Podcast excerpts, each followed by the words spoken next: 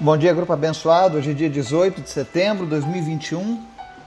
A gente segue no nosso estudo bíblico. Hoje a gente vai fazer uma leitura lá do livro de Atos, no capítulo 9, dos versos 32 a 42.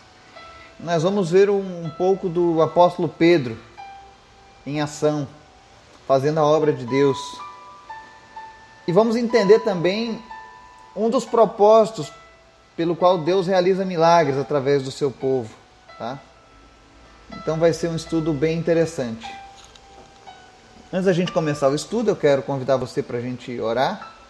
Esteja orando em especial pela minha vida. Amanhã estarei novamente na feira da nossa cidade, compartilhando o Evangelho, orando pelas pessoas na rua, trazendo a palavra de Deus, buscando salvação para aqueles que ainda não conhecem o Senhor. Então, ore pela minha vida e por aqueles que vão me acompanhar nesse trabalho.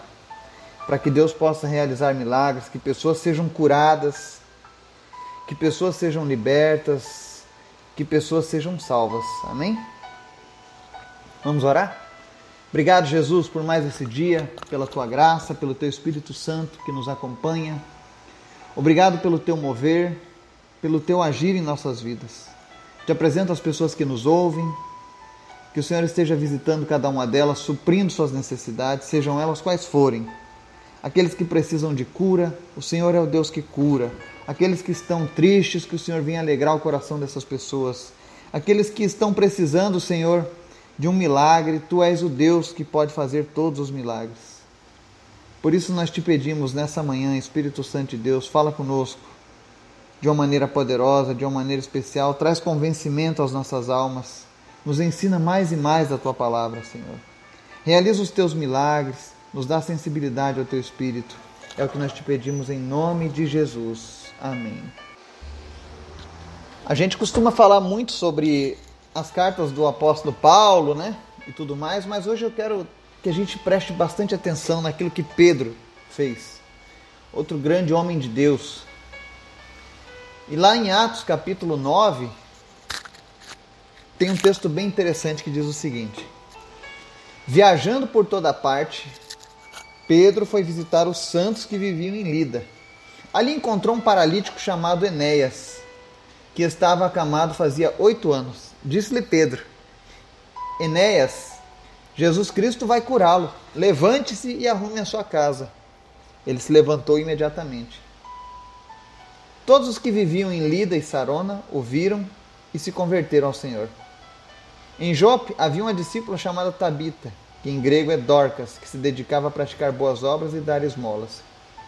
Naqueles dias ela ficou doente e morreu, e seu corpo foi lavado e colocado num quarto do andar superior. Lida ficava perto de Jope, e quando os discípulos ouviram falar que Pedro estava em Lida, mandaram-lhe dois homens dizer-lhe: Não se demore em vir até nós. Pedro foi com eles, e quando chegou, foi levado para o quarto do andar superior. Todas as viúvas o rodearam, chorando e mostrando-lhe os vestidos e outras roupas que Dorcas tinha feito quando ainda estava com elas. Pedro mandou que todos saíssem do quarto, depois ajoelhou-se e orou. Voltando-se para a mulher morta, disse: Tabita, levante-se. Ela abriu os olhos e, vendo Pedro, sentou-se. Tomando-a pela mão, ajudou-a a pôr-se em pé.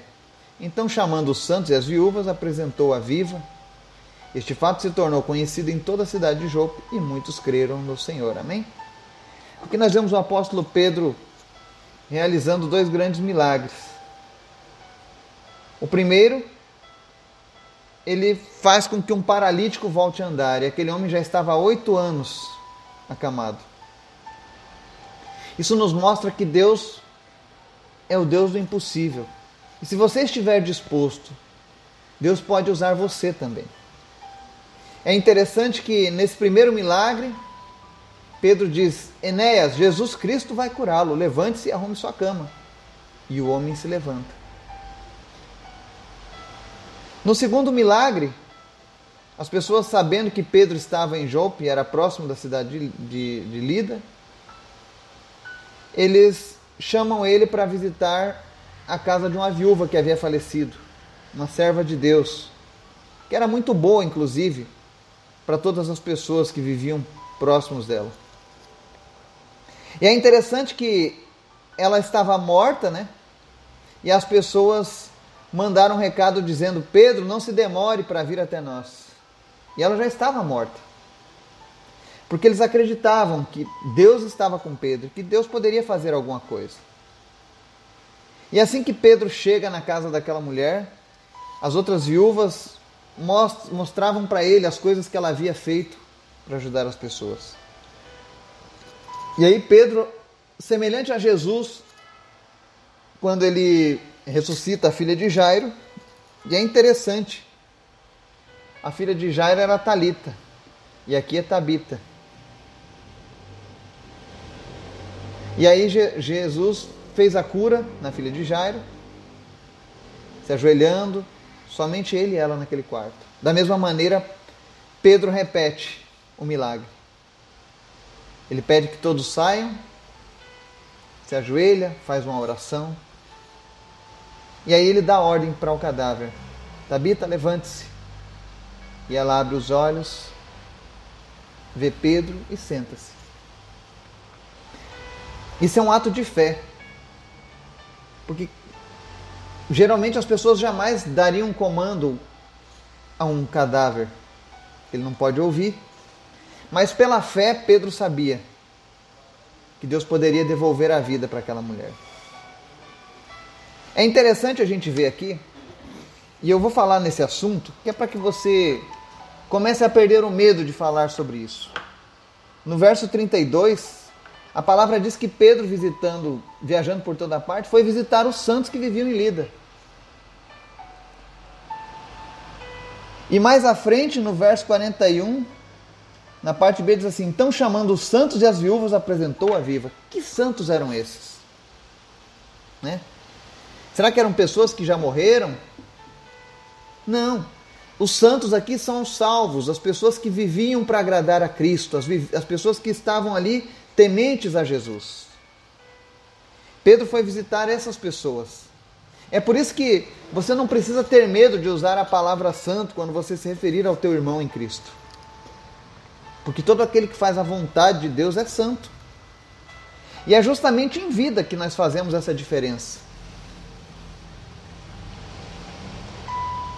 Pedro era um homem santo que visitava outros santos.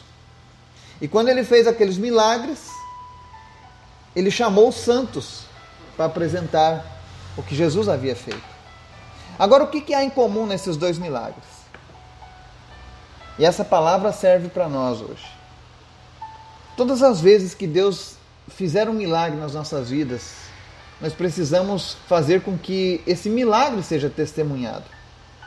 Porque quando as pessoas viram Enéas, o, o, o paralítico, sendo curado, a Bíblia diz aqui no verso 35: Todos que viviam em Lida e Sarona ouviram e se converteram ao Senhor. Ou seja, não é que toda a cidade se converteu, mas todos os que tiveram contato com aquele homem e viram o que aconteceu, se converteram ao Senhor, ou seja, estavam esperando um sinal do, de que Deus era real e que podia fazer realmente todas as coisas. E quando eles viram aquele paralítico, eles se convenceram disso e se entregaram a Cristo.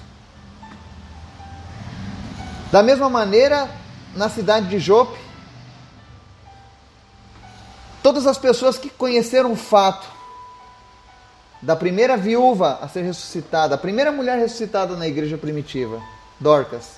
Quando eles souberam daquela mulher que havia morrido e ressuscitado, muitos creram no Senhor.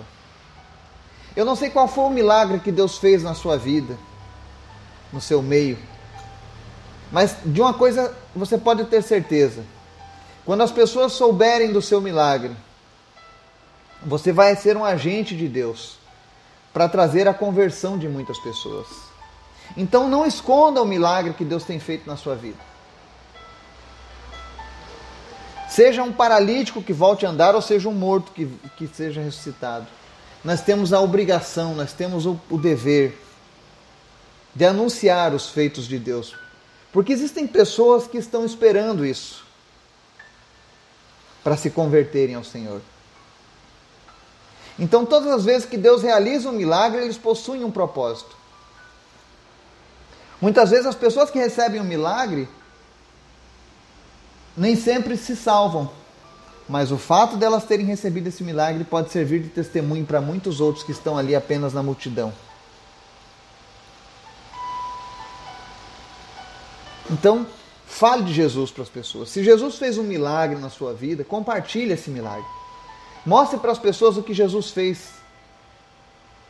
E tenha certeza, você vai estar sendo um instrumento de Deus, assim como foi Pedro, Paulo e todos os demais santos daquele tempo e do nosso tempo. Que o Espírito Santo de Deus possa falar ao teu coração, que você possa experimentar, vivenciar milagres e que você possa compartilhar essa palavra com outras pessoas. Que você possa trazer salvação na tua cidade, na tua família, através daquilo que Deus fez. Amém?